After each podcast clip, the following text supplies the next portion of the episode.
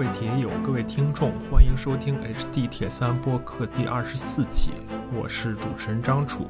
节目刚开始，我应该祝所有的听众朋友们新年快乐，因为这又是二零二一年新的一期节目了。关于二零二一年呢，有一个笑话，说人们啊，好不容易把二零二零年送走了，到了二零二一年一月七号的时候，人们发现试用期已经到了。但对2021年并不满意，所以人们纷纷在问：我能退货吗？我能换货吗？不管怎么样，时间还是会继续的，是由不得人控制的。那这一期节目呢，我们好像是在谈铁三，但也绝不仅仅是在谈铁三。我们好像是在谈教练，但也绝不仅仅是在谈教练。每一次和嘉宾开始对话之前呢？我头脑里都会有一些设想，设想跟嘉宾对话的一些情景。这一集节目呢，基本上就完全符合我的设想，整个对话进行的很顺利，对于我来说也很轻松。时间又是不知不觉就过去了。好了，话不多说，让我们进入今天的节目。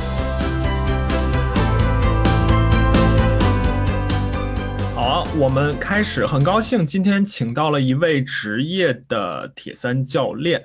他呢，我不知道我们观众可能不一定听说过这位职业的铁三教练，但是他手下的很多运动员，我们作为一个普通的铁三爱好者的话，可能会听说过。嗯，这位教练呢叫 Mark，我们今天就很高兴的欢迎 Mark 教练。好，谢谢谢谢，很高兴那个受到张楚教练的邀请啊，今天来分享一些我的一些经历，我的一些呃经验，还有我对运动、对铁三的一些看法。嗯，啊，Mark 教练呢，他。现在是福建铁三队的主教练，并且他也有自己的俱乐部，叫 iMark 铁三俱乐部。他也是这个俱乐部的创始人和主教练。如果你是一个铁三的爱好者呢，那你可能会认识我们的苗浩，可能会认识我们的李颂恩，都是啊 Mark 教练的的运动员吧。我们先让先请他简单的介绍一下。自己可能在他的比较漫长丰富的经历里面，我们肯有很多可以聊到的内容啊。先让他简单的介绍一下。嗯，好。那其实呢，呃，我做教练的经历呢，其实可能和大部分人，绝对的绝大部分的教练都不完全一样。呃，因为我最早的时候呢，呃，学的在大学里面学的主科呢是建筑，嗯，建筑学。所以我大学毕业以后呢，实际上是做那个建筑师，嗯，然后做了十年，嗯，然后呢，在做建筑师的过程里面，因为做建筑师那个那个工作呢比较时间比较灵活，因为我们是做那个 project，就是做那个呃项目的，所以的话拿到一个项目，那有一个 deadline，有一个时间，你啥时候去把那个项目交出去就可以。嗯，那你是在家里设计还是办公室设计，哪里设计无所谓。那的，那那个时候那个设计。呃，公公司呢也不会要求你，所以呢，我的所有的热情呢都在那个运动上面啊，所以我自己也做运动，各种各样的运动，基本上凡是运动我都喜欢。然后做着做着呢，又因为喜欢呢，就研究的比较多，嗯，那就开始会影响旁边的一些人，然后开始会教旁边的一些人，然后私人教练啊，然后网球教练啊，然后自行车教练啊，啥都啥都做。嗯，他做了以后呢，就是哈，那个那个时候还在主业还是建筑嘛。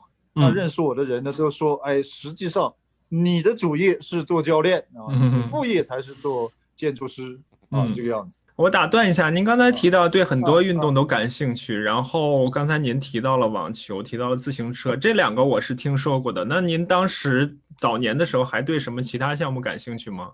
对，那苗浩曾经说过一个哈，我是一个。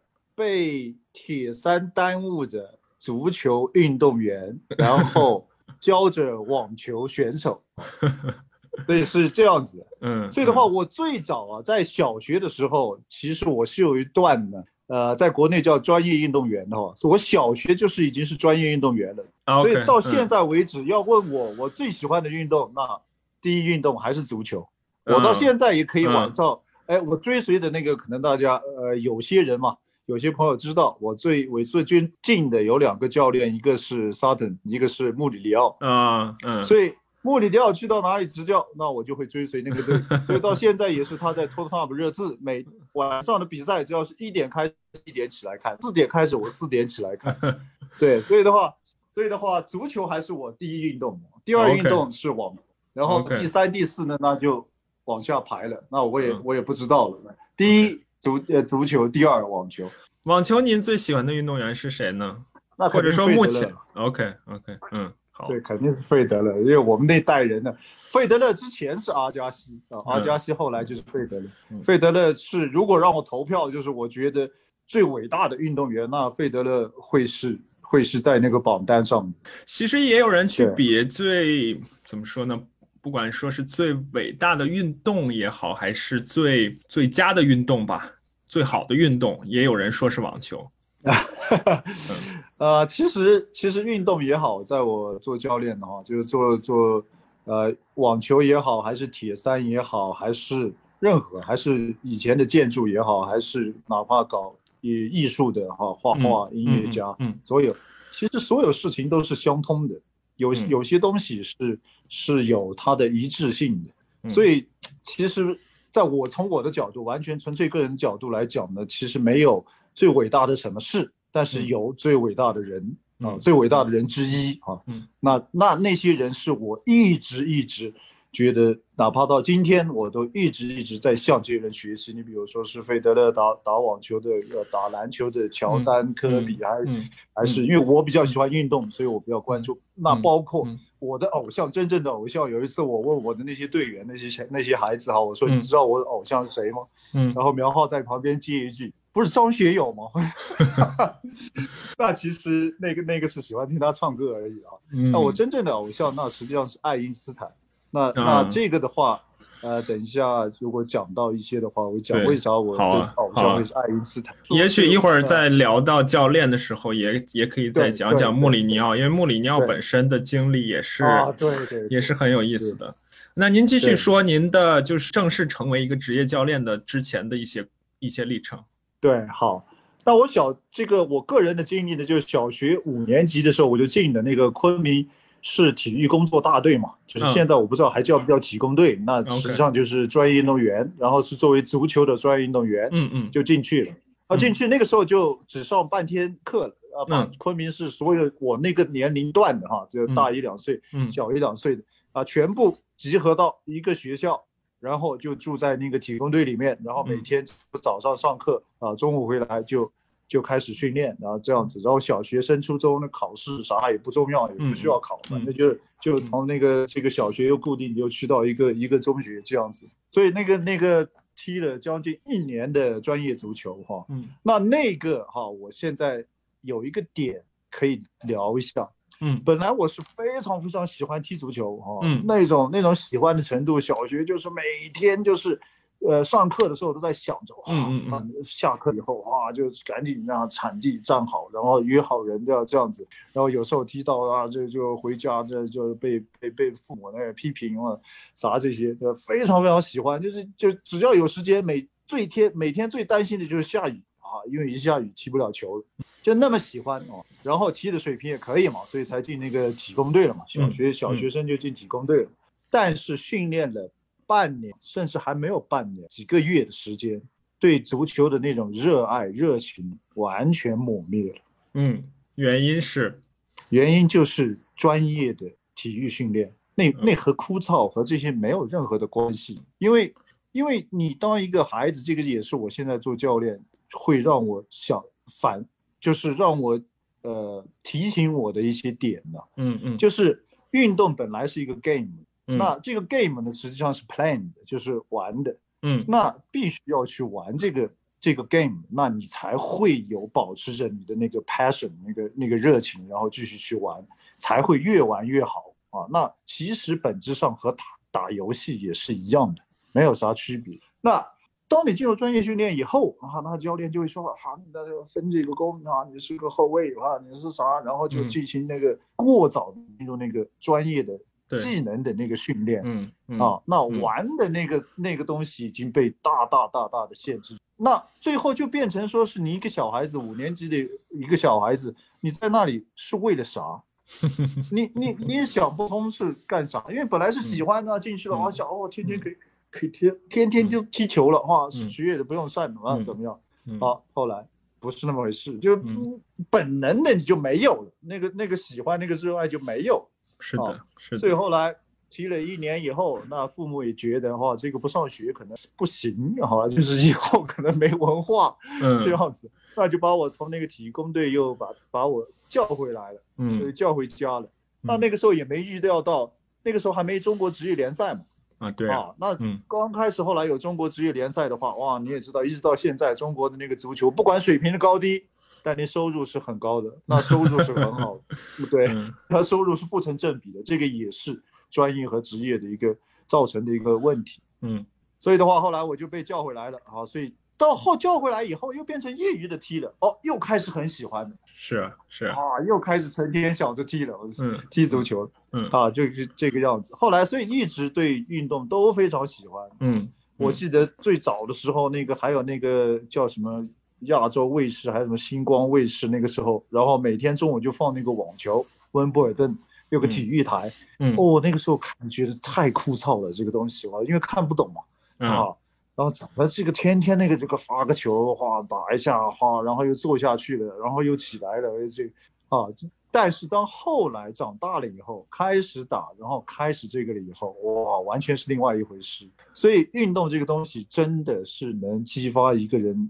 对于我来讲，个人个人的观点呢，就激发你的一个兴趣，然后到一个 passion，然后到一个探索，然后到一个追求，嗯，然后最后去整个人提升你整个人的一个一个方式啊，一个生活方式，嗯，那是完全不一样，嗯，对。然后学，然后学了建筑，做建筑师，然后做了建筑师之后，又慢慢的。把体育的这部分融入到自己的生活里面，越来越多的时间去做教练。然后呢？对，然后呢？就是我刚刚提提到的，就是为啥大家都讲啊，你的主业是教练，你的副业才是做建筑师哈？嗯，因为我每天呢，因为做体育啊，所以的话习惯比较好。所以我每天早上必然是第一个到办公室的，因为我从来都是早起嘛，早睡，我这这个早睡早起的。然后第一个到办公室，哇，然后领导就看到了，哦，不错，这这这年轻人不错哈，每天都好像按时来上班，你知道吗？然后上班以后呢，早上就在办公室做一下设计，然后中午呢和那些同事啊、朋友啊一起吃个午饭，好，我就不见。那 我下午呢？要不就在做这做私人教练，要不就我自己在打网球，要不就在都在运动场。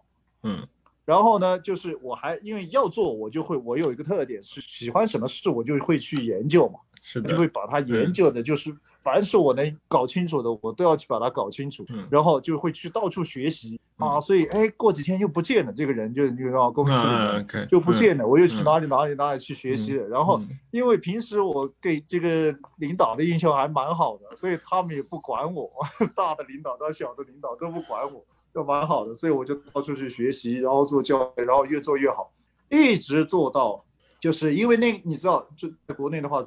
业余的和专业的那个是完全是两个世界。是的，就是就是就是，比如说你做这个，那你和呃私人教练，你和健美教练，那那专业体制内那是两回事。你做自行车这个教业余的和那个体制内的那个自行车队的教练，那又是两回事。那生活那个就完全两个世。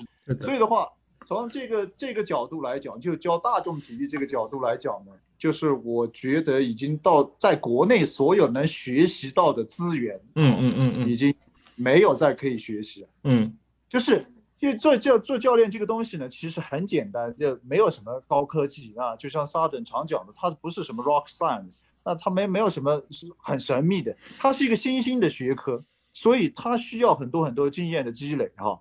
但是就基本的知识来讲，它。他不不像说是爱因斯坦那那个层面上的，不需要说是哇，到爱因斯坦那你是最好的教练，那是不那不用的。所以的话，基本的这些知识，什么生理学、解剖学啊、营养学啊，基本的这些全部哈，就能学的都学了，然后又跟啊又到处去学，有国外的一些机构啊啥，在国内来的、进来的都学了。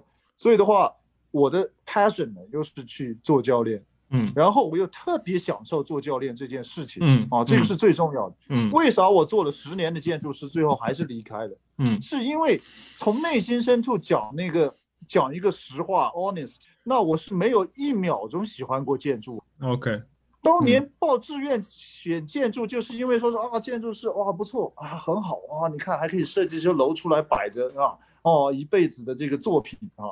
但是，然后然后就是，但是就太喜欢做教练，自动的就花很多时间去研究，然后也喜欢看到就是哈、那些那些我教的那些人，然后就发生一些变化，然后就获得他们的这个提高，然后还我还有一个特点呢，就是越是人多，我越来劲。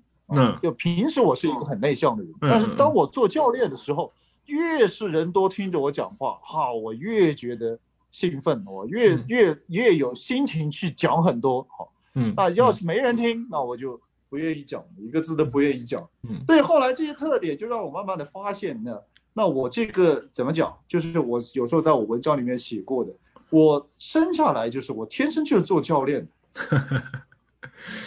就这个事情对于我来讲，好像才是所谈讲讲讲大了哈，就是是是人生的意义啊，或者啥这个这个人人生人生的事啥，但差不多就这个意思。我就做教练，所以当时做建筑做的非常非常怎么讲，就不是我不是一个什么呃这个有名的建筑师，但是绝对是一个熟熟手。我们讲的，就是你一个项目拿给我啊，巴拉巴拉巴拉，这做出来没啥挑剔，没啥毛病，那是不是一个杰作？那绝对不是，但是绝对没啥挑剔。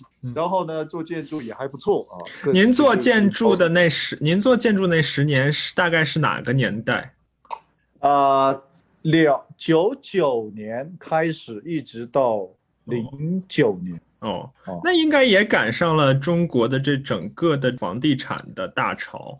我很难想象，如果赶上房地产大潮，你还能有半天不在公司，业务好像没有那么的忙。还好，还好嗯，还好。我们不是那种就是设计很多商业建商业建筑的那那些公司嗯啊，就是很 specialist 的。然后同时呢，大概两千，就可能在那个年代，就是两千年初的时候，那个年代互联网可能还没有现在这么发达。所以您刚才提到，就是您觉得在国内能学到的东西，基本上已经都学过了。对，所以是不是这个原因让您做了决定，我要再去国外看一看？对，就是这个，就就是这个。很简单的讲啊，嗯就算说是互联网发展到今天这个程度哈，嗯嗯啊，比如说我是一个铁三教练哈，嗯你再打开百度搜一下，哈，世界上最有名的铁三教练，嗯我不知道你会搜出谁来，我我没搜过，反正嗯嗯嗯，哈，第一，你能不能搜出那个人或者那个机构来？嗯嗯嗯第二，你搜出来了，你能去找他吗？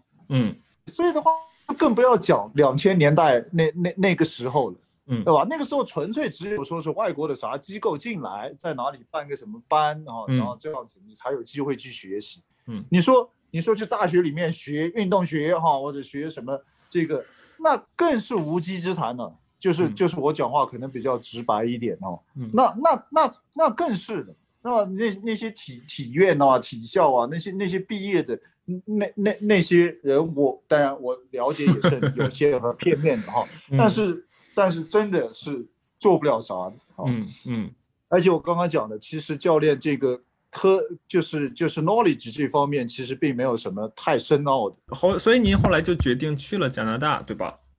对对，那去了加拿大之后，这个时间点和您接触铁三的时间点，哪一个在前，哪一个在后呢？加拿大加拿大，呃，对，去了加拿大以后，我才接触铁三的。OK，那您就从去了加拿大开始接触铁三，给我们讲一讲吧。对，因为我去啊，当时去加拿大就是奔着一个目标，就是我要做一个最好的教练，我要做一个世界上最好的教练，嗯然后我要出去学习。嗯。然后这个另外一个梦想呢，就是我觉得在大学里，我刚刚讲了，我一秒钟都没有喜欢过建筑。啊，OK，嗯然后加上这个学校的体制是体系，学教育的体系是完全不一样的。嗯所以我出去以后啊，重新我想要重新去那边的大学里面去学，嗯去再去做上一个大学哈。嗯那当时我就选了一个，因为我讲的在国内实际上就是什么运动生理学啊这些东西已经已经基本上我觉得嗯就是嗯不是说是我这个傲慢或者怎么样，因为国外的那些教材我也都看，都都都学，也都是也都是能够这个的。所以我进大学回在加拿大大学，我选的选的是哲学。啊，是啊，我看到了，也很有意思。对，对，选的哲学这个东西呢，因为当时我就想到一点，就是说。这个教练实际上最终落实的啊，是落实到和人的这个打交道上面。这个第一，第二，做教练到底是 man and body，到底是哪个 drive 哪？就是身心理和身体，嗯，它肯定是有联系的。嗯，那哪个是主导？嗯，或者到底在训练什么东西？嗯，那不用讲，那机能性的东西，身体的东西，那肯定是看得见的。那大脑的东西，那个东西是看不到的，嗯。而且身体的所有人所有的行为行动都是受大脑指挥的，嗯，所以反而更难的是训练一个人的大脑。是的，这个也就是等一下之后我们会讲到沙等，然后然后沙等会那么和别人不一样。的一个很重要的一个地方。其实作为一个教练来说，最重要的是你作为一个教练，你的理念是什么？所以很多人也会问你的理念是什么。那如果用英文的话，就是你作为教练，你的 philosophy 是什么？那你的 philosophy 其实就回到 又回到哲学了。对，对，对，对，对。所以哲学的话是完全完全把我训练的，因为以前我是一个绝对典型的理工男。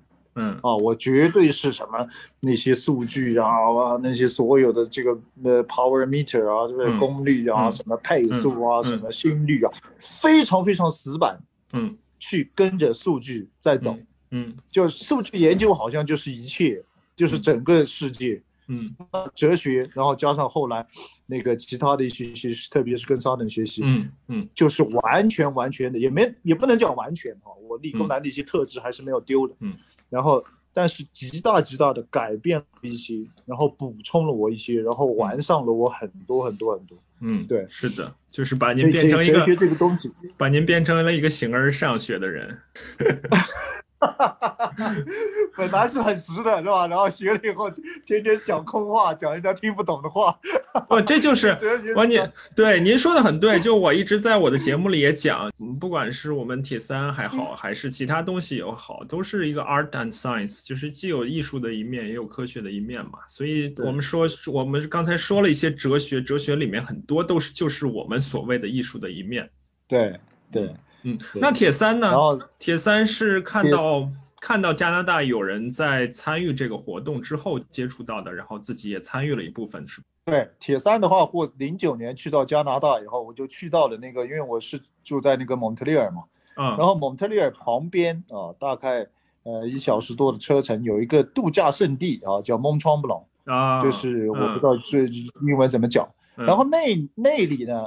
那个时候，零九年的时候，我去到那里的时候，嗯，哎，那个，我我我我姐姐带我我去那边玩嘛，嗯，然后就就去玩，哦，那个地方太美了，然后太漂亮了，然后很多的湖、森林，然后山，然后小镇那种非常欧式的那种小镇，哎，我就在那个小镇的中心看到一个广告，嗯，很小的一个广告纸啊，嗯，很小的一个广告纸，然后就说啊，在这里啊，这个铁人三项比赛，那个时候我不懂。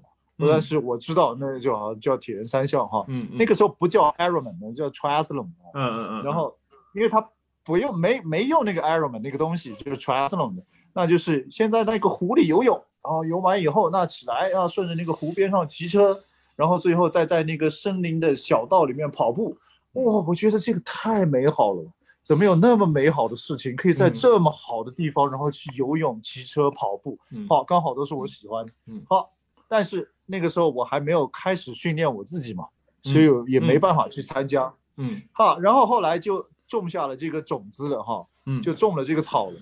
后来回来以后哈，然后我就不是开始，我一个是在大学里面学哲学，然后另外一个也是教一些学学员呐，带一些私人教练等等这些啊，然后就开始，然后就啊，就去那边配一辆自行车哈，就开始骑车。然后我有去学员是本地人嘛，他们就会带着我去啊，这里漂亮，那里漂亮，就去骑。好，然后刚好我有一个学员啊，他在那个蒙昌布朗，他家在蒙昌布朗有一栋呃别墅，讲的中国人讲的别墅嘛，嗯，实际上它就是一个湖边上的一个小房子，嗯，啊，然后就说，哎，走，我们周末去那里骑车啊。嗯，我说可以啊，很好啊哈，然后就去了。周周五哈，开着车就去那里骑，然后骑了以后，刚好有一次我们去的一个周末，那个是过了大概呃一两年吧，嗯，两还是两三年呢，大概一一年、一二年的时候，嗯，哎，然后那个周末刚好是 Ironman 的比赛。啊。那那那一下子变大了，你知道吗？因为因为零九年的时候，他还没有 Ironman 的比赛，嗯嗯嗯，就是 Ironman 还没有落地在那个蒙特那后来到那个时候，哇，然后那天一去，哇，然后那个那个小镇那里就转换区，哇，全部停着豪车，没有自行车哈，自行车的豪车，哇，一下子看着，哦，不行，这个这个这个这个太，然后那个整个的氛围啊，音乐主持，然后大家家庭一起去哈聚会，然后在那个风景如画的地方，哇，觉得不行，这个一定要来参加，嗯，好，然后哎，这个东西就落到实处去了。啊，然后就啊回去继续训练，好，然后就开始我的这个业余的铁三生涯了，这样子，嗯，然后开始业余铁三生涯，因为我做教练做了很长时间了嘛，算起来到那个时候哈，嗯，然后呢，我自己开始练啊，练了就接触一些那些外国朋友嘛，嗯，然后我的一些学员啊，一些骑单车的啊，跑步的啊，都会接触啊，游泳都会接触，嗯，然后有很多呢也喜欢这个东西，然后国外呢，它是非常非常重视那个运动的。就是你会运动啊，你会这个跑步、骑车已经很了不起了啊。然后如果你再会铁三啊，然后你参加 Ironman 啊，那听起来就是哇，那中国讲的大神哈，嗯，他就会非常非常的尊重你、尊敬你。然后另一方面呢，他们又非常非常尊重知识啊，这个也是截然不同的一种文化哈，嗯嗯，背景那一种文化怎么讲啊，一种氛围。所以他要参加铁三这个项目，他就。意识里面，外国人呢，就意识里面是我一定要请一个教练。OK，嗯，那不请教练，那自己是会有害的，你知道吗？自己是搞不定这个事情的，而且自己是会受伤的。嗯，啊，所以他干啥都是要请那个专家。嗯，啊，然后去指导你啊。嗯，所以的话，哎，那我自己开始练，然后我又做教练啊，然后做了很长时间的，然后，然后就自己去研究，然后就开始去学，然后也开始去带。带一些那个呃，这个这个这个学员了，就练铁三的学员，嗯啊，就这样开始的。然后哎，又开始了练铁三，又给我打开了另外一个世界。因为铁三这个东西，它也更更复杂一点。对，三项合在一起更复杂一点。我又到处去想着去学啊，什么美国的那个那个铁三协会的那，然后什么那个 Ironman U 都是后来的事情的，Ironman U 已经是到二零一一一六年还是哪一年的事情的。嗯，好，然后然后 Joe Free 的书啊，全部因为 Joe Free 以前我做教自行车的时候就已经看了大部了。对对对。然后又把它。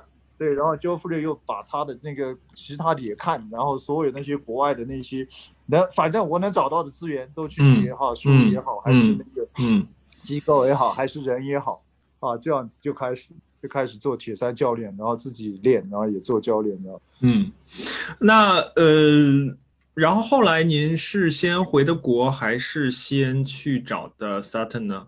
没，我先去先回的国。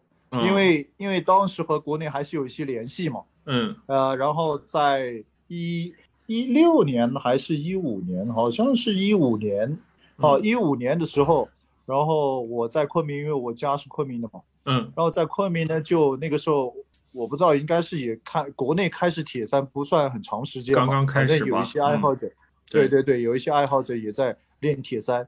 然后呢？但是那个时候呢，我知道那个意识是没有说是啊，我要去找找教练，教教练，那都是找个大神哈，一起带着练练就好了。是 是，大概这个样子。嗯，那其中呢，就是实际上算呢，我的在国内的第一个学员哦，嗯，那那个呢，就是现在俱乐部大家都叫他大师兄嘛，就是因为他在国内是我第一个学员嘛。然后那个就开始跟我在线上练。那那个回国。那那个时候我还在加拿大，嗯但是呢，他就线上就开始教他，嗯，然后一直教到，呃，一五年开始的，然后教到一六年，然后那不是 Ironman 重新进中国嘛，回中国，对的，对，那就是合肥和那个厦门嘛，厦门对，然后那一年哈我就回来了，一六年我就回来了，就是在那个之前大概是九月份，刚好我那个时候还在上大学，还没结束呢，啊，所以这个暑假的那个时候。就回来，然后就刚好带着这个这个大师兄嘛，啊，然后就一起去，我自己也去比，然后去合肥比了一下，去厦门比，嗯嗯嗯嗯，对，嗯，然后诶比了以后还不错，那那个大师兄一下子就提高很多嘛，因为因为客观的讲，这个科学的训练和这个就是两回事嘛。嗯，所以他一下提高很多，哈，慢慢慢慢的，这个国内的就会找我训练的人就开始多，嗯嗯，多起来这样子。好啊，那您回来之后还教其他的运动吗？呃，现在我理解可能也没有时间再教其他运动。刚回国的时候，刚回国的时候还教其他的运动吗？没没，其实一六年那个也是回来跟他比完赛，我又走了，都是在线上教的。所以后来来找我的很长一段时间，我人是在加拿大。然后在线上教，那哪怕到现在，其实，呃，我还是在带一些这个线上的学员嘛。那那现在都还有一些是都没有见过我，就是一直在线上教，到现在也没见过我。对，所以的话，铁三这个铁三这个教练为啥就是让我那么有兴趣哈？嗯，因为他不是简单的把三个堆积在一起，也不是简单的你会做游泳教练，你就会。你会做游泳教练，会做自行车，会做铁跑步，你就会做铁三教练啊！那我就觉得程度就是我很早以前写的文章，那我觉得这个是耐力项目的一个皇冠嘛。对我，这这从我的就角度来看啊，那越难的事呢，我就越喜欢，因为代表你可以走更远，代表你有更多挑战，代表代表你有作为个人来讲，你有更多的进步的空间嘛。然后最重要的一个就是说是。j o f f r e y 的所有的东西啊，他已经是很成熟，他的那个周期训练已经搞得很成熟，所以他叫周期训练，叫有氧教练，有氧运动的教父。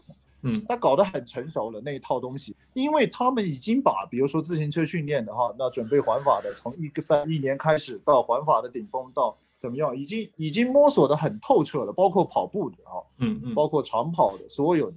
但是这一套东西直接搬来铁三，那会遇到太多太多的问题，嗯，太多太多的问题，嗯，是的。所以这个铁三真的真的是一个非常非常啊，不是我故弄玄虚，这个客观来讲，确实是一个非常复杂的项目，嗯，因为你要想铁三是一个项目，就是我写了一一系列文章叫追望嘛，是的，就是你要想它是一个，你要从它是一个项目这个角度来考虑，就没有那么简单的事，对。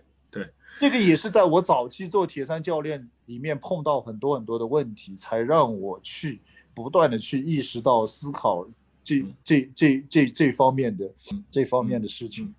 好啊，那我们我想我们下面就要聊到 Brad Sutton 这个人了。那我先简单介绍一下吧，因为呃一会儿 Mark 教练可以说一下他是怎么想起来，通过什么机会去找到 Brett Sutton。因为 Brett Sutton 我在我的节目的上一集其实已经提到他了，关于游泳他提他说过很多他自己的一些理论啊。Brett Sutton 这个人呢也是一个比较传奇的人，他是一个澳大利亚的教练，他算是当今这个铁三界最顶尖。的教练之一了吧？他带了很多很多优秀的运动员，不管是奥运距离的还是 Ironman 距离的。嗯，如果大家对这个兴趣项目感兴趣呢，可能知道像 Chris Wellington 啊、Daniela Riff 呀，包括奥运冠军。瑞士人，呃，Nicholas Burick 都是 Sutton 的运动员。嗯，Sutton 呢不仅仅是自己带运动员，他也有一个类似于整个的教练集团吧，教练团体，吧他手下带过的教练，一会儿 Mark 也可以说一说啊，他手下带过的教练再带出来的运动员也都是非常优秀的运动员，有很多顶尖的运动员。嗯，他有自己的一套。体系吧，你可以跟着他去学习他那套体系，然后拿到他的这么一个认证。同时，他这个人呢，也是一个非常传奇的人。一会儿我们也可以聊到他从早年十几岁就开始当教练，这点可能是不是跟 Mark 有点像啊？天生就是一个做教练的一个 一个人吧。从十几岁就开始做教练，带跟他差不多大的运动员一起。然后后面有很多很多的经历。那 Mark，你先简单讲讲当时是怎么想起来，通过什么机会找到了 Brett Sutton 这个人呢？好，那这个是这样，就是当我开始这个做铁三教练以后，就是学嘛，嗯，就学。其实怎么讲，就是特别是北美哈，嗯，西方世界主流的这个东西，主流的铁三的训练的理论或者体系，那我可以讲，就是基本上。绝大部分所有的这个主流的体系，全部是以 Joe Free 的东西为基础的。嗯嗯。那刚刚我就讲了，就是 Joe Free 那个东西非常非常好，Joe Free 是我非常非常尊敬的一个教。嗯。但是铁三真的是一个非常特殊的东西，所以那套东西拿过来用，可不可以用？可以用。但是当到一定的时候，嗯，就会遇到很多很多的问题，是那个体系没有办法解，也没有办法解。再有一个层面，那包括那个 Training Peaks 也是 Joffrey 和他儿子啊，他儿子对搞出来的，对。所以的话，他就不单是建立了一套知识体系哈，他还把这些知识体系能够数据化，嗯，能够分析，能够这个。在指导实践的这个教练工作，啊，那在那套体系底下，再用那个东西数据去分析，很容易就会让我早期的时候，就是完全我讲的，我也不是理工男嘛，就是完全就是跟着这个东西在走。线脑里面对理论基础哈是用 Joffrey 那些东西来解释，那数据是通过那些解释来去掌控数据，然后进而去掌控运动员。嗯，那后来就发生一些。哈，我想不通的事情就是数据上看着很好，没问题，非常好的状态啊，训练也好，比赛也好，怎么样也好，实际不是那么回事。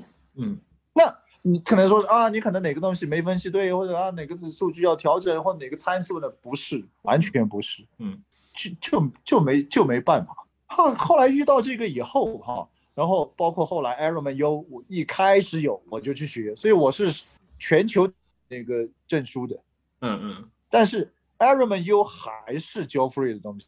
嗯嗯，那美国体适能协会那套还是 Joe Free 的东西。嗯，所有都是。那后来这个问题我没办法解，就我没办法解决。然后 Sutton 呢，我是很早就知道他。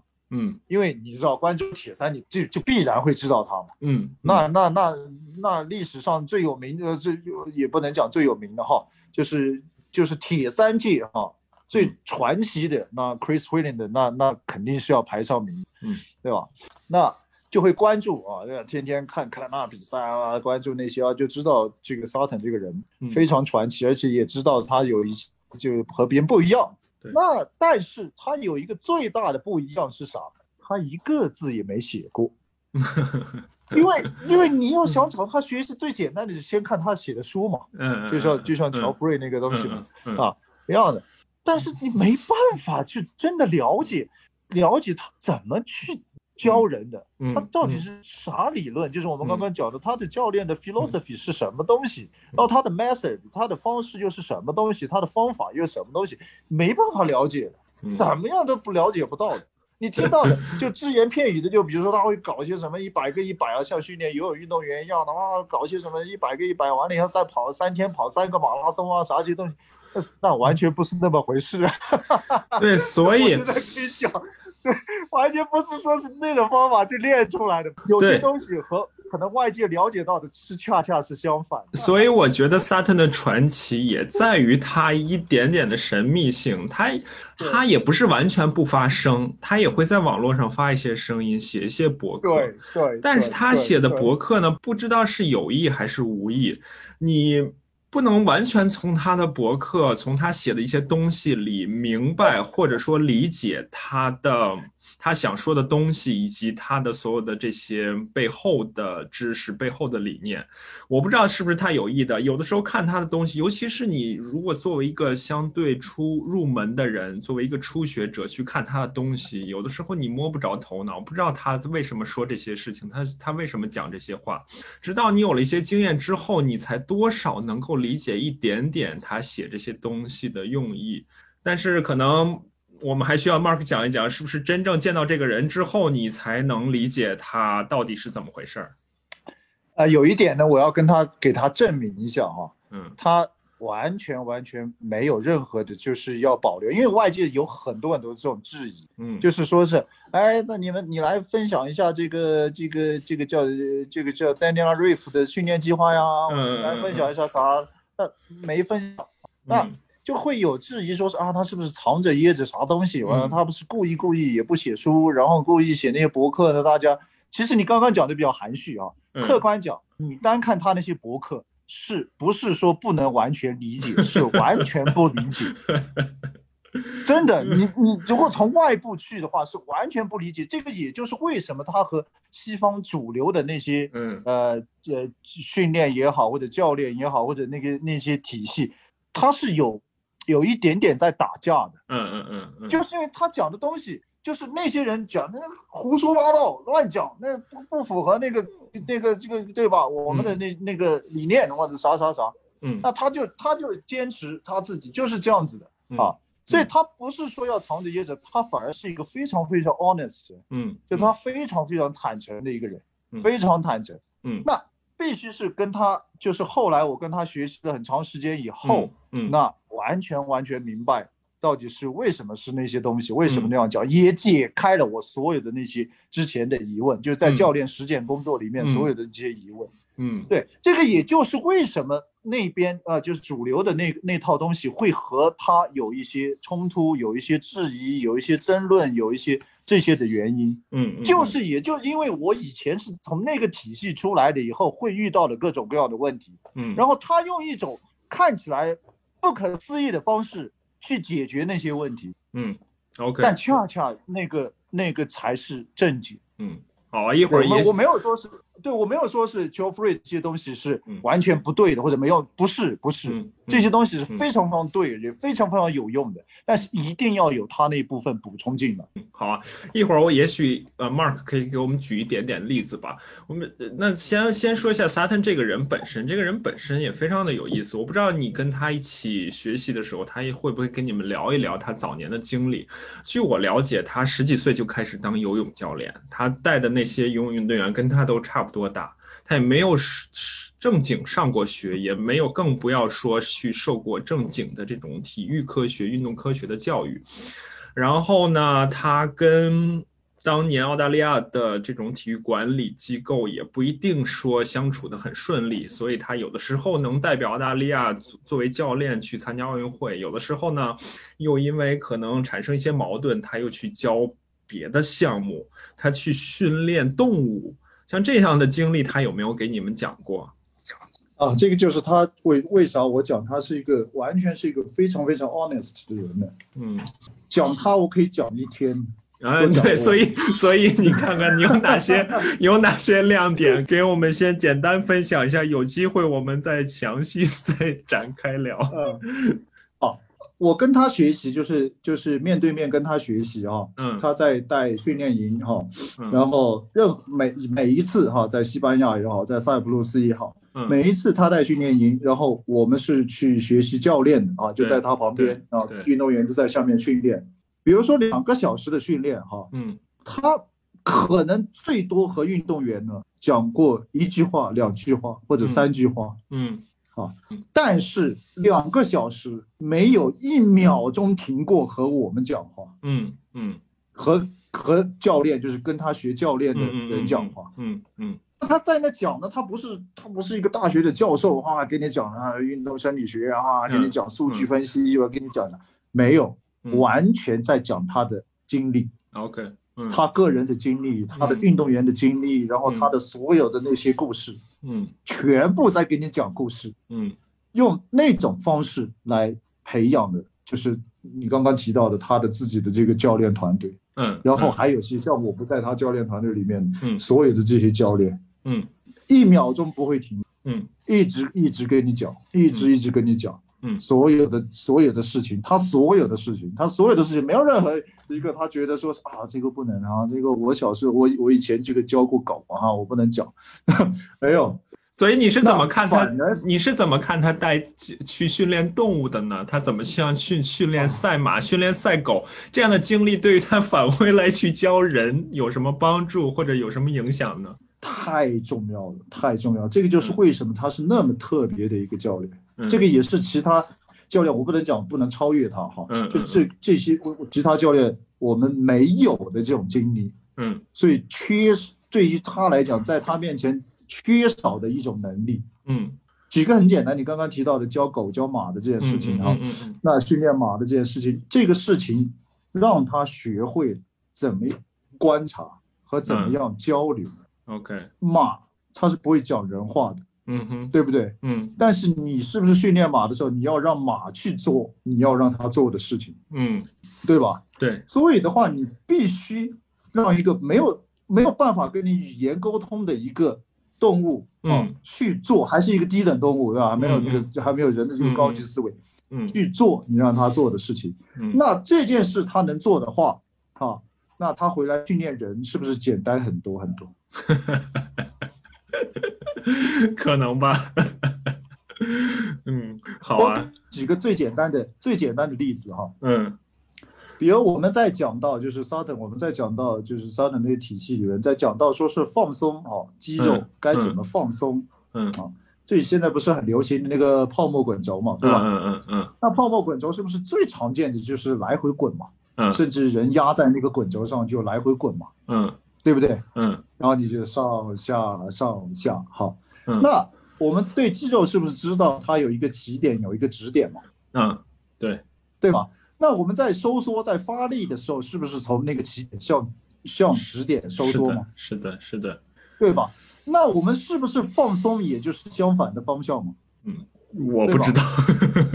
对，好，那那好，那简单就就算就带就算先假设我现在讲的是对的嘛，哈，嗯嗯 那那相当于说是你收缩是一个方向，放松是另外一个方向。嗯那你放松，你的目的是去放松肌肉的时候，你为啥来回做呢？啊，你为啥又收缩又放松，又收缩又放松呢？嗯嗯那这么简单的一个事情呢，是他想到了，我们没有想到。我们嗯不会觉得那个滚泡沫滚轴上来回滚有啥问题嘛？嗯嗯那去放松就那样嘛，对吧？嗯啊，他为什么会想到的呢？嗯是因为他以前训练马的时候，嗯他们同样要给马放松肌肉，嗯哼，知道吗？那马一样的话，出去在那个赛道上，哇，你给我跑啊，间歇哇跑呃两圈快的，然后就是散步一圈的话，再跑两圈快，再散步一圈，哇，也是很大的强度，很大的这个训练量。练完以后，他们人给就训练师给马放松，嗯。他给马放松的时候，那马不是站在前面，他在后面那个马的那个后腿，对吧？嗯放松。嗯嗯。嗯那放松的时候，你必须要顺着那个肌肉往下给它捋，嗯就是按摩从从上往下给它捋，因为因为大腿的肌肉是是从下往上是在收缩嘛，从上往下捋。嗯，你如果不小心从下往上给它摁，他会踢你。一踢子就把你踢出门外去，就就踢出马厩外面去，嗯嗯，OK，因为它很紧了，你还往上继续让它收缩，它就会疼嘛。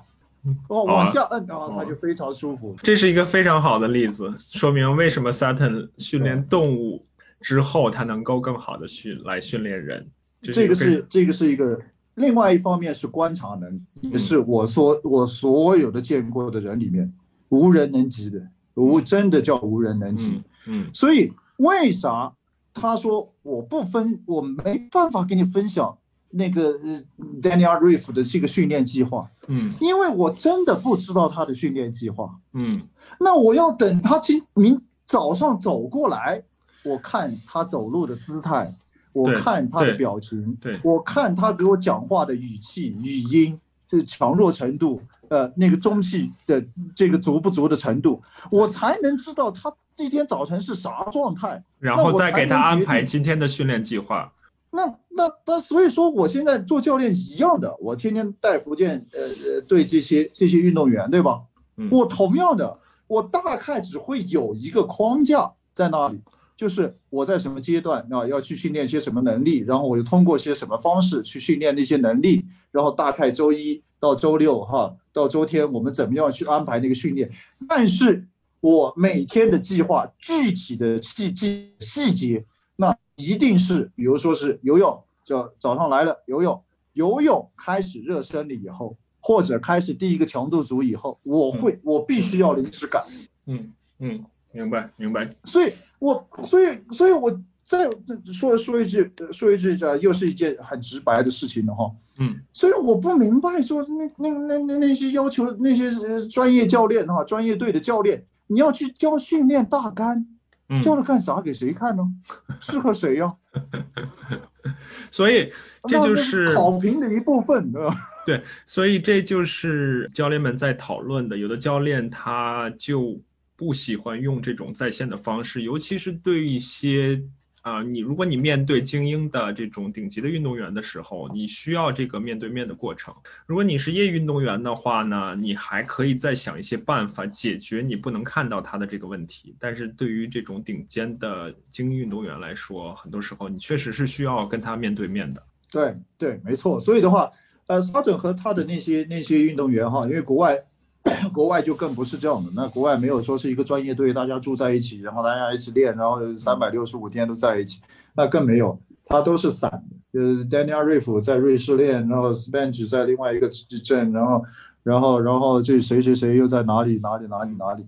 但是他们会有那种呃飞行集训呢，也就是训练营，嗯啊，一段时间以后训练营哈会来，然后训练一段，然后平时呢又以这种远程指导的这种方式。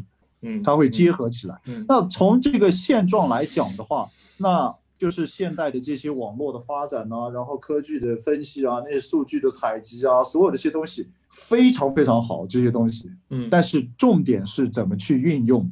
嗯，这个是非常非常大的一个一个一个一个要点啊。嗯，那所以的话，所以的话，呃，所以的话就是说，当你就是只有条件哈，比如说是线上带的的话。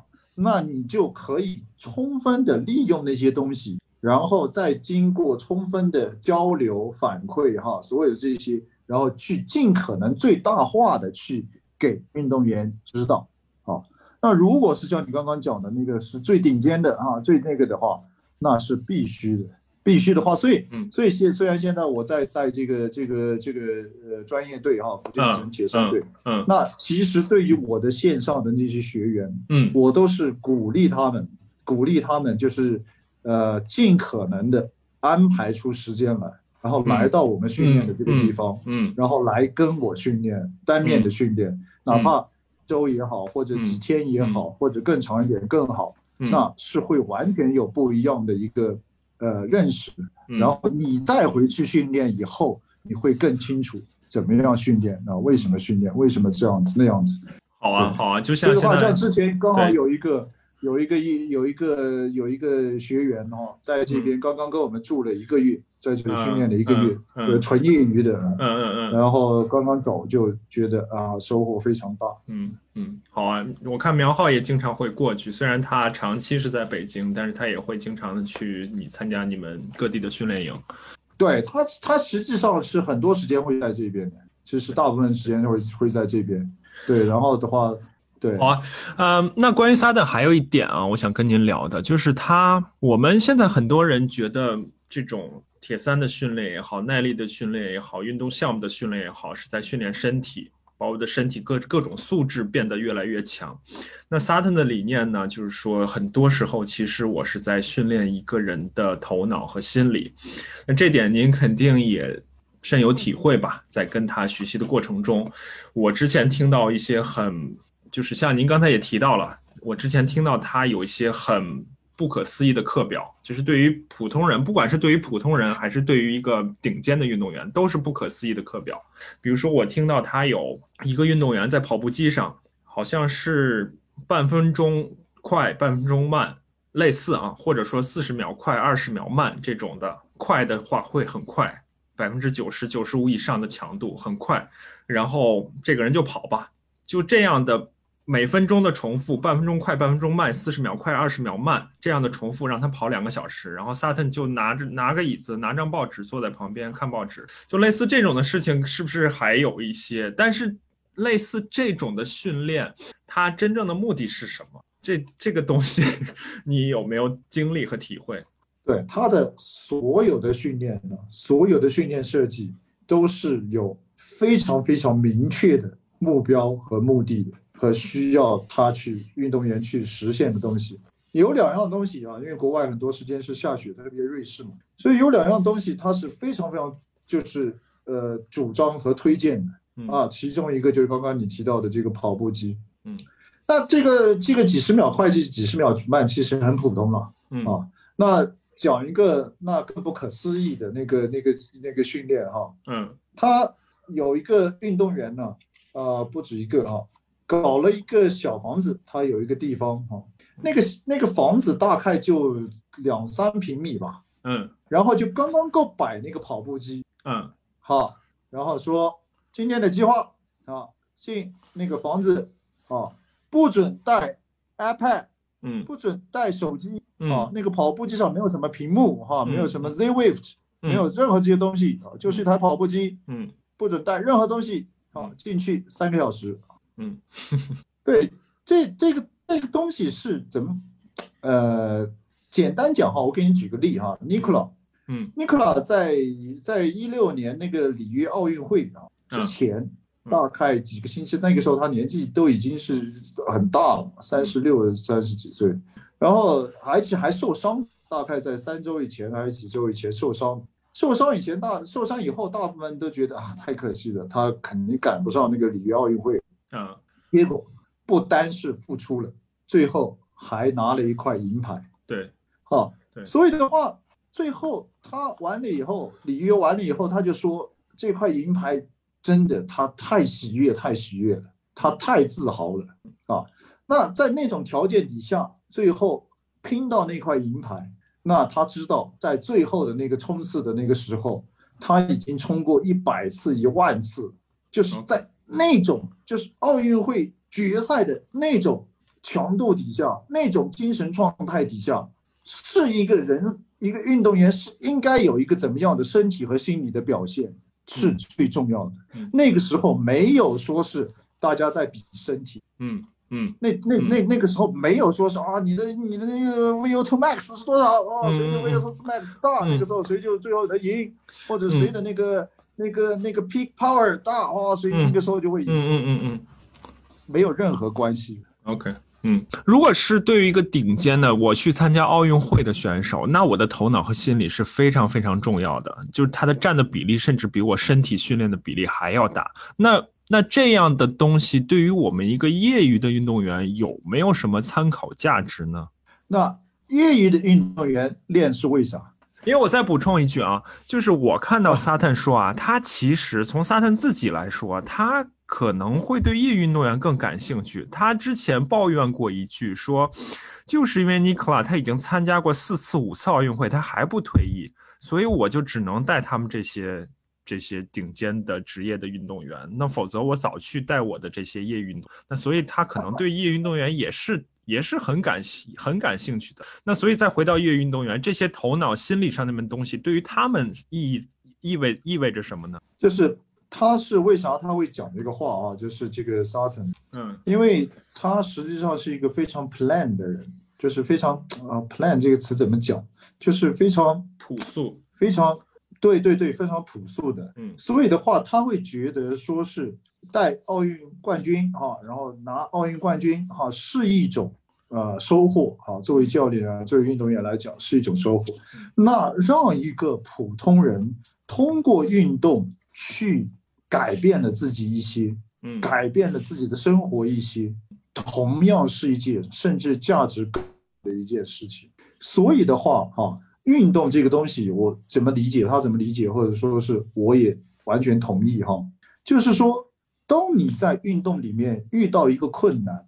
你能够去战胜它，能够去克服它，能够去解决它，那在生活里面，你同样会有那种的惯性。OK，所以在我的理念里面哈、是一样的。为什么讲运动就是人生这个讲的话到底是什么意思哈、是因为任何一一个人的思维习惯，任何一个人的行为模式，它是。没有说是啊，我在运动的时候，我就是这样的一个人，我这样思考问题的，我这样行动的啊。在另外一个时候，另外一件事情上，他就是另外一个人的，完全不一样的，完全不同的性格，完全完全不同的思维方式，完全不同的行为模式，那是不会的。也就是我们用一句最俗气的话讲，就是优秀的人在哪里干什么，他都是优秀的。是的，是的。对，说到这一点，还有一个很有意思的话题，我们。我不知道我们有没有机会展开去讨论啊？就是很多人说，如果我完成一个马拉松这么艰难的事情，我如果我能够完成一个马拉松，那生活中没有什么困难我不能解决了？这个问题其实是一个很有意思的话题，就是你到底是不是因为你能够完成这个马拉松，你就可以战胜生活中的任何困难、任何挑战？我觉得这个事情可以就从两个层面都可以解释，就你既有可能因为你完成马拉松而战胜生活中的任何困难，也有可能你因为完成马拉松而不给你生活带来任何的改变。这个我只是只是刚才顺着刚才的话题想到，我们那简单讲哈，对刚刚说的这个这个论点呢，我是这样想的，这个这个提法我是这样想的。你完成一个马拉松，如果哈我们孤立的来讲，你只完成一个马拉松，那是绝对不会说是你生活里面任何困难你就可以战胜，绝对不会。为啥？因为重点不是说你完成了一个马拉松这件事。嗯，重点是你在训练自己去完成马拉松的过程中，这段时间或者这段过程里面，你去培养自己去战胜困难的这种机会，你给了多少，然后做了多少？如果你不停的在训练自己完成一个马拉松，然后就更快，然后就继续给机会去训练自己去面对困难、战胜困难、面对挑战、战胜挑战。如果你持续的给自己这种机会，那你慢慢慢慢的在生活里面，你也就能够有更大的能力去面对困难和解决困难。好，这是一个非常好的解释和回应吧？好啊。那再回到 Sutton，Sutton 还有一点让我印象比较深刻的就是他其实并不太，刚才我们也提到了一些啊，因为他是凭着若干年、几十年的经验在。做他的教练工作，所以他并不是特别重视科学的一面。所谓科学的一面啊，这个其实跟运动科学，我们之前也有嘉宾也聊过，就是运动所谓的运动科学，它毕竟还是一个，包括您刚才也讲到跟物理的区别。作为运动科学，它毕竟还是一个偏应用的东西，有的时候它是滞后于。教练员、运动员的实践的，它是在运动员、教练员有了一些灵机一动也好、偶然也好的发现的成功之后，才有了我们现在的运动科学。甚至我们现在在训练中、在比赛中的很多东西，运动科学也是无法解决的。那回到萨德呢，他其实不太注重这一块儿，他对他的运动员也会讲，就是你不要想太多，你就听我的，好好练就好了。所以那。在这一点上，您是怎么看的呢？并且，如果说您面对一个运动员，那您的某一个运动员对所谓的运动科学特别感兴趣，那我们应该怎么样去继续进行呢？嗯，好，这个非常好啊。那我先给你讲个这个好玩的事情。嗯，我们找沙顿学习的时候不敢讲，我们在用 Training Peaks，你知道吗？那个会被鄙视的，也不敢讲。我们在用 WKO 五，OK OK，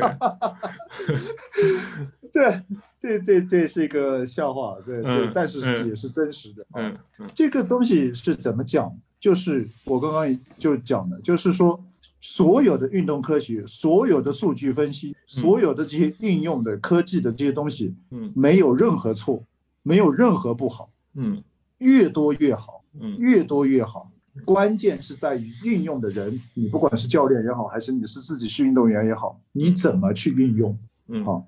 那最简单的讲个例子哈，呃，你比如说是一个运动员在训练，啊，我今天给他安排了啊，那个功力啊，你今天要踩多少多少，对吧？嗯，功力啊，踩踩不到怎么办？踩不到怎么办？怎么办？那运动员运动员来讲，我怎么办？我拼命踩，继续踩，今天踩不到不要下来。嗯，那很容易就 over。嗯，对。所以的话，关键是说这个哈，我们讲的人和机器哈，就像现在就是讨论了很多的人和电脑哈，I I 那个 AI，所有这些技术，嗯，到底人是占主导的还是机器占主导？嗯，人的作用到底是什么东西呢？所以这个就是为为啥沙等他。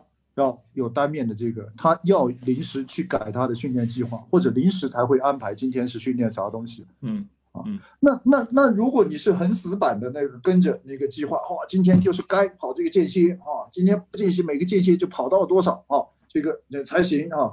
那那天他不是那个身体状况，怎么练啊？这是第一。第二，数据对于很多很多优秀的运动员来讲，有一个致命的危害。你数据好了，你会觉得你会以为你自己进步了，嗯，这个还没有太大的问题。嗯，你数据不好了，你马上会觉得自己受伤害，自信被打击了，觉得自己退步了，然后就拼命的再去练。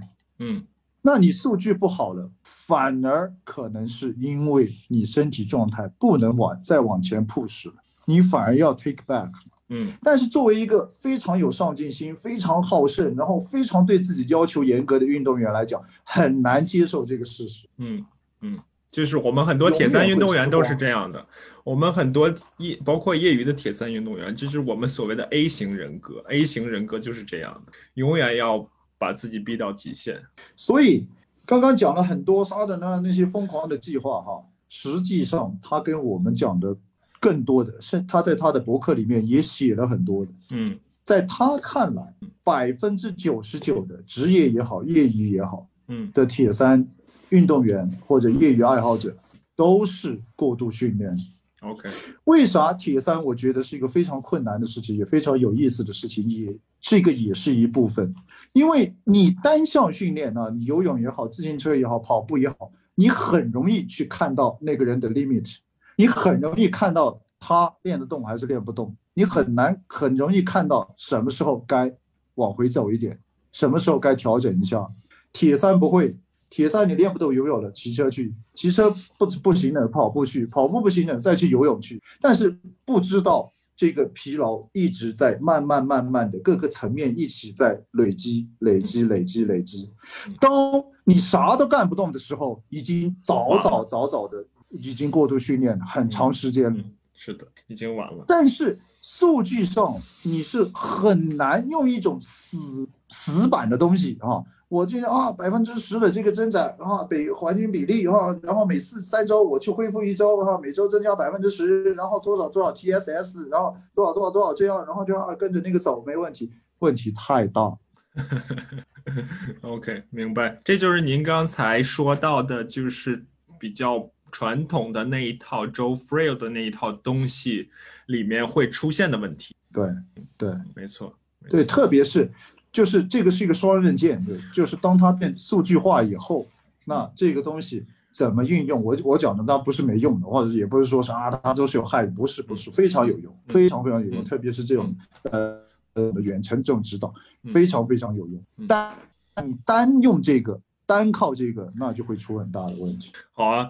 呃，那我们刚才聊了 Sutton 很多，其实我们并不只是在聊 Sutton 了。我觉得就是很多非常关键的跟训练相关的一些理念、一些思路，我们都聊到了。您跟 Sutton 学完了之后，相当于对自己的整个的头脑、对自己的思维又进行了一次全新的升级，有没有感觉面目一新？啊，完全完全，因为跟他学习完以后，首先讲一下你你之前提到了一个问题，怎么样去找他学习的？哈，当时就是因为遇到了问题以后，然后因为你知道国外那是非商业化非常发达的一个地方，所以你只要相当于说任何东西都是商品，你只要。啊，付钱，然后你就可以去学二门优啊，那个学啥呢？当然啊，当然那个不不是骗人的哈，那个也是严格的啊，你要去学习，然后要去上课，然后做作业，要去考试，怎么怎么样？嗯，这个是这个的。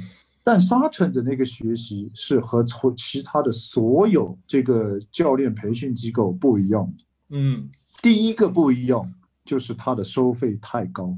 嗯嗯，收费高还不说，那他还要必。这样的事，那样的事，这样的事，那样的事。比如你要自己去参加他的那个训练营，跟他当面学习，还要几次，然后你自己要去付所有的一切的费用，嗯，然后去那样子去学。所以对于国外好多就是说，啊，我在线上啊参加个什么课程啊，就可以拿到什么证啊，因为他都开发出这样就方便你嘛。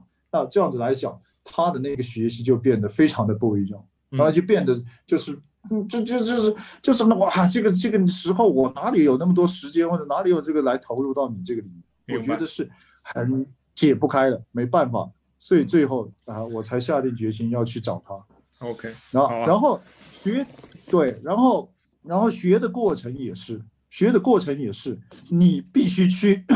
啊，学他的一个，他自己有套教材的啊啊，非常好，嗯，啊，自己有套教材哈，你要去学他的教材，然后要去做作业，然后第二步你还要去训练你的一个运动员，然后把所有的背景哈教，然后每周你怎么样安排这个运动员计划的，为什么要这样安排？然后下一周他这周训练的，你上一周提的这个计划，他最后执行多少？怎么执行的？有些什么问题？又这样要去实实操，呃，三个月，嗯，然后再去训练营跟他单面训练，嗯，对，跟他跟他就通过那个就已经把你就是拉进他的那个体系里面去了，是，因为他那个体系不是说是啊让你搞的训练 pigs 干嘛？不是非常非常 old school。非常 old school，你每每每每周你给我拿个 Excel 的表或者 Excel 的表都不用，那你要给我写他的训练计划，这样子，嗯，然后最后去跟他当面训练以后，再告诉你，就是我刚刚讲到的一些点点滴滴的，所有所有他的 philosophy，他的所有 philosophy 全部是在这个你给你讲故事里面去告诉你，嗯嗯，好啊，那。那这样的学习过程回来应用在你自己的日常的教练工作中，应用到你自己的运动员中，是不是需要有一个消化的过程？需要有一个把它变为把 Sutton 的东西这套体系变为自己的东西的这么一个过程？呃，我这样简单的讲一个哈，嗯，就是 Sutton 给我的东西是把。他当然也有一些新的东西，一些一些理念是我在跟他学习以前我不懂啊，那我新新学到的哈部分啊，比如说他关于铁三是一个项目，他的理解哈，嗯，那是怎么样的？那这个还不是最重要的，最重要的是他教会我怎么样把我所有的知识嗯。融会贯通，OK，嗯，变成一个体系，嗯，然后怎么样在。恰当的时候，对恰当的运用，呃，最恰当的运动员使用恰当的方式去训练，嗯嗯，没有任何的框框条条，没有任何的死板的，三周要恢复一周，啊，每每周百分之十的这个增长率，每天的每周自行车多少 TSS 多少距离，啊，要分配比例，然后百分之多少自行车多少，就是所有这些框框条条，嗯，不是说。这些是没用的，我在讲，不是说这些没用，这些非常有用。但是怎么样把这些能够以最恰当的方式运用到不同的运动员身上？嗯，这个能力是我觉得最大最大从他那里学到的。好好，我明白这个意思。那我们假设，我们假设你从 Sutton 身上学到了这些东西，我们假设你不教铁三了，而去教另外一个项目，比如说去教网球，你觉得是不是从他这里学到的东西有很大一部分也可以用到其他的运动上，运到其他运动项目的运动员身上？啊，刚刚还讲漏了一点啊，就是作为教练来讲哈，那又是另外一点。作为教练来讲，最需要的。是两个品质，这个这个也是我从他身上受到很大的启发，然后啊，然后变成我的一个怎么样？一个就是教，如果只让我挑两个品质的话，那作为教练来讲，我会选 honest，就是诚实和 dedication，专注投入。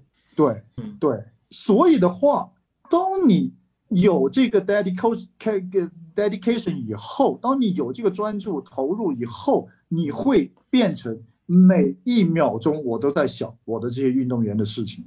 那我不管是带铁三的运动员，还是我带网球的运动员，我每一秒钟都会想那个事情。嗯，这个东西是非常可怕可观的。那再加上运动一些相通的东西，一些基础的，因为都是人，都是人在那搞铁三，都是人在那打网球。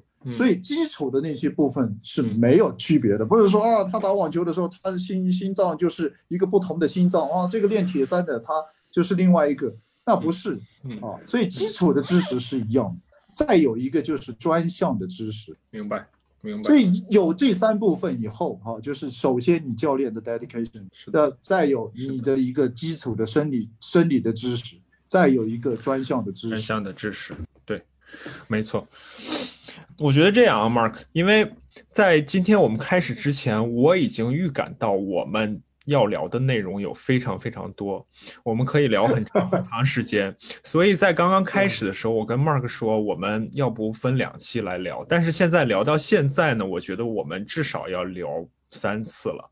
就是这一集呢，我们聊一聊 Mark 过往的经历，尤其是他跟 Brad Sutton 学习的时候，他学到的这些东西里面的很多理念，对于我们不管是因为。毕竟做教练的人少，做运动员的人多。不管是作为教练来说，还是作为运动员来说，我觉得这些理念对于每一个人都是有帮助的。甚至就像我们刚才聊的，不管你是练铁三也好，练跑步也好，练自行车也好，练游泳也好，练网球也好，这些理念对于一个人都是有帮助的。包括 Mark 刚才提到的，就是专注投入以及你的诚实诚信的这一部分内容。这是我们今天聊到的一些大致的内容。那后面呢，我可以先预告一下，因为本来我是想跟 Mark 把后面的内容都聊到了啊。后面我可以预告一下，后面还有至少还有两部分主要的内容。一部分呢是他现在作为福建队的主教练，他带这批年轻人。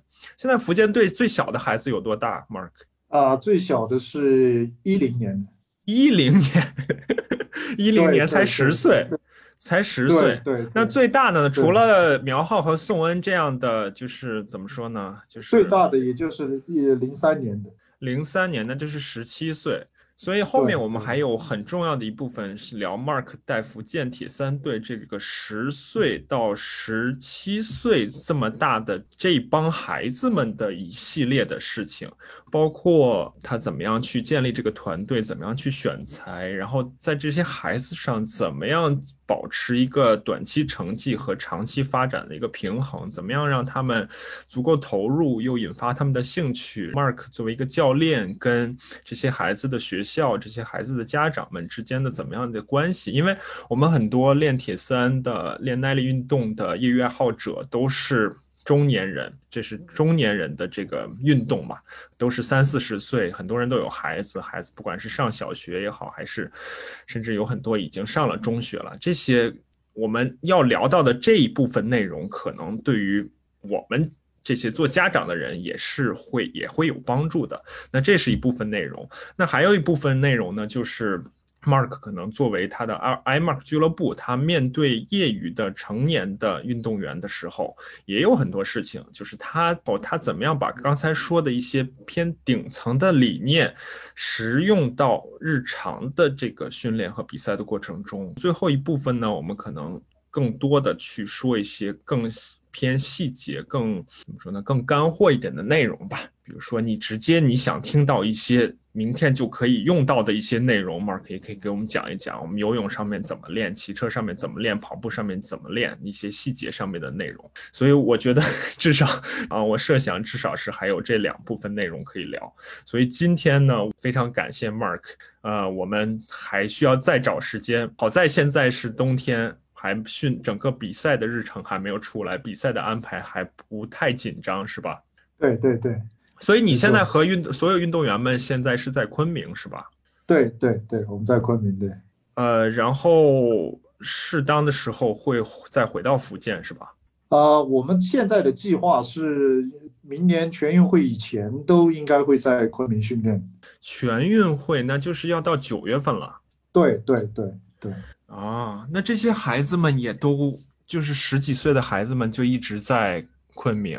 对对对，哎，那也挺难为他们的。十几岁的孩子，他们也会想家吧？所以这些内容，我们也许下次可以再下一次可以再聊一聊。对的，对的，对的。他们其实，呃，怎么讲？从运动员的角度来讲的话，是已经。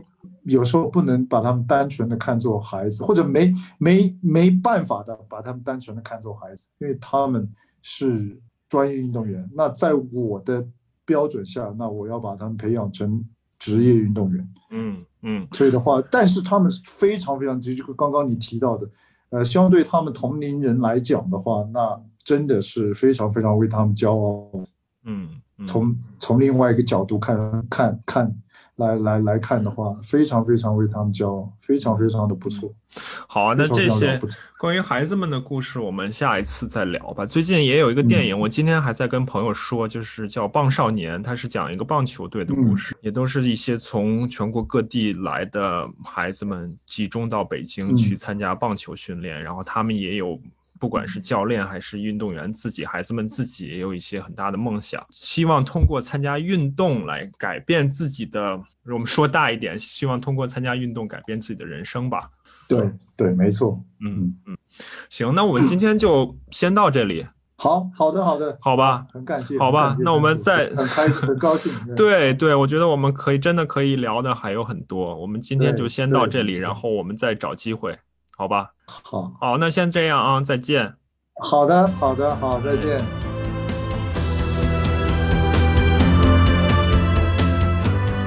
在正式认识 Mark 教练之前呢，我就像节目里面说的，我认识不少他的运动员，所以这次我跟 Mark 教练聊之前呢，我又找到他的好几位运动员，我问问他们对教练最深刻的印象。那其中一个词我觉得很有意思，有人说他们觉得 Mark 教练是一位高级的教练。那什么是高级的教练？高级的教练能给他的运动员们带来什么不一样的东西呢？啊，也许你从这一集的节目里已经能够听到一些，你也应该能够从之后的节目中听到更多。好了，今天的节目就是这些，让我们努力训练，下次再见。